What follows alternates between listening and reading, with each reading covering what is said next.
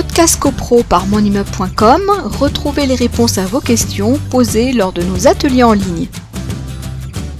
Alors, comme on le fait euh, de manière habituelle, euh, par atelier, il y a toujours un article euh, qui ressort, un article de la loi du, 10 juillet 1965. Là, l'article du soir, ce sera l'article 8 de la loi de 65 qui nous dit un règlement conventionnel de copropriété incluant ou non l'état descriptif de division, qu'on précise, ça aussi, on fait toujours des passerelles, mais ça c'est l'état descriptif de division est un document autonome 9 fois sur 10, il est inséré dans le règlement de copropriété, mais ce n'est pas une obligation.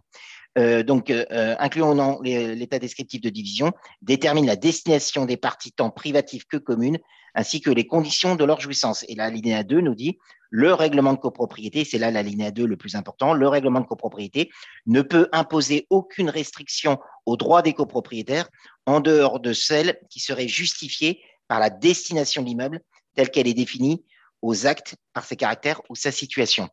Donc, on a, si vous voulez, trois paramètres à prendre en considération.